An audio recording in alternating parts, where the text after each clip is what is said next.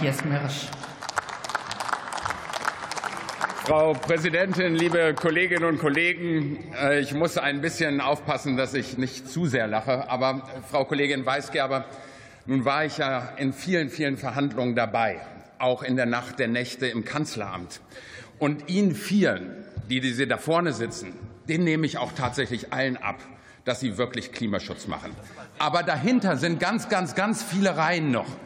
Und die sind heute auch nicht da. Die werden aber alle wieder rauskommen, wenn sie Verantwortung tragen. Und deswegen will ich Sie schon konfrontieren damit, was zum Beispiel Ihr stellvertretender Fraktionsvorsitzender bei der Vorlage des Klimaschutzgesetzes, Herr Nüßlein, damals gesagt hat. Er hat gesagt, das machen wir nicht mit, das ist ein planwirtschaftlicher Ansatz.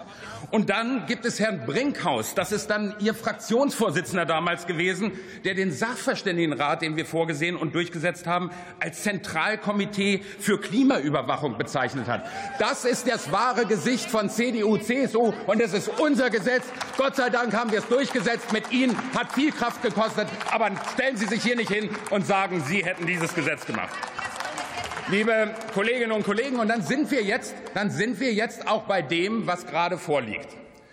Und da müssen wir jetzt einmal attestieren, dass wir vor allen Dingen in den Sektoren Gebäude und Verkehr immer noch nicht da sind, wo wir eigentlich hin wollten. Und Sie, ausgerechnet Sie, fangen nun an, nachdem wir im Gebäudebereich wirklich richtig was geschafft haben durch das Gebäudeenergiegesetz. Die erste Forderung, die Sie öffentlich machen, ist, Sie werden es wieder abschaffen. Sie würden mit Ihrer Politik die Sektorziele sofort wieder reißen.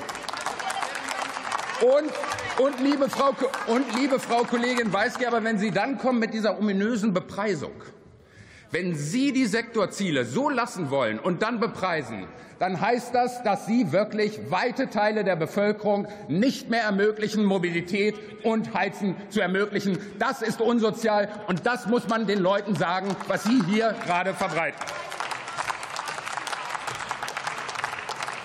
Und deswegen, ja, es ist richtig, glaube ich, das Ziel 2030 absolut nicht anzufassen. Das wäre im Übrigen meines Erachtens auch klar verfassungswidrig. Eine Flexibilität innerhalb der Sektoren hat es auch jetzt schon gegeben, und wir weiten sie aus. Aber aus meiner Sicht, und Lisa Badum, da bin ich voll bei Ihnen, aus meiner Sicht ist es ein nicht haltbarer Zustand, dass wir hier ein Gesetz haben, und wir reißen in bestimmten Punkten die Sektoren, diese Bundesregierung, die spreche ich jetzt insgesamt an, und die Rechtsverpflichtung, das Vorlegen eines Sofortprogramms, das passiert nicht. Und deswegen, Robert, jetzt musst du tapfer sein, weil sonst sind die anderen ja nicht da. Verkehrsminister ist ja nicht da, nee. Ähm, deswegen glaube ich, ist es Aufgabe von uns als selbstbewussten Parlamentariern, diesen Mangel an unserem ursprünglichen Klimaschutzgesetz zu beseitigen. Wenn Ziele verfehlt werden, muss es einen Automatismus geben, der uns garantiert, dass die Ziele eingehalten werden. Das ist, das, das ist die Aufgabe der parlamentarischen Beratung, auf die ich mich sehr freue. Und Vorschläge sind immer willkommen, auch von CDU, CSU, vor allen Dingen zur Einhaltung der Sektorziele nach Ihrem Konzept. Aber jetzt, Herr Hilse, noch ein Punkt zu Ihnen, weil wir beraten ja auch einen Antrag der AfD. Aufkündigung aller internationaler Klimaschutzverträge.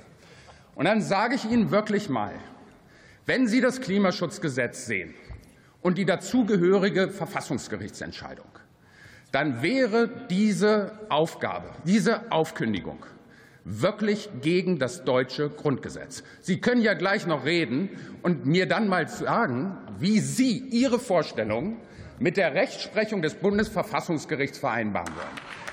Sie sind Verfassungsfeinde im Bereich des Klimaschutzes. Haben wir hier ein Beispiel. Das müssen wir den Deutschen, das müssen wir den Bürgerinnen und Bürgern in diesem Land immer wieder sagen. Vielen Dank für Ihre Aufmerksamkeit.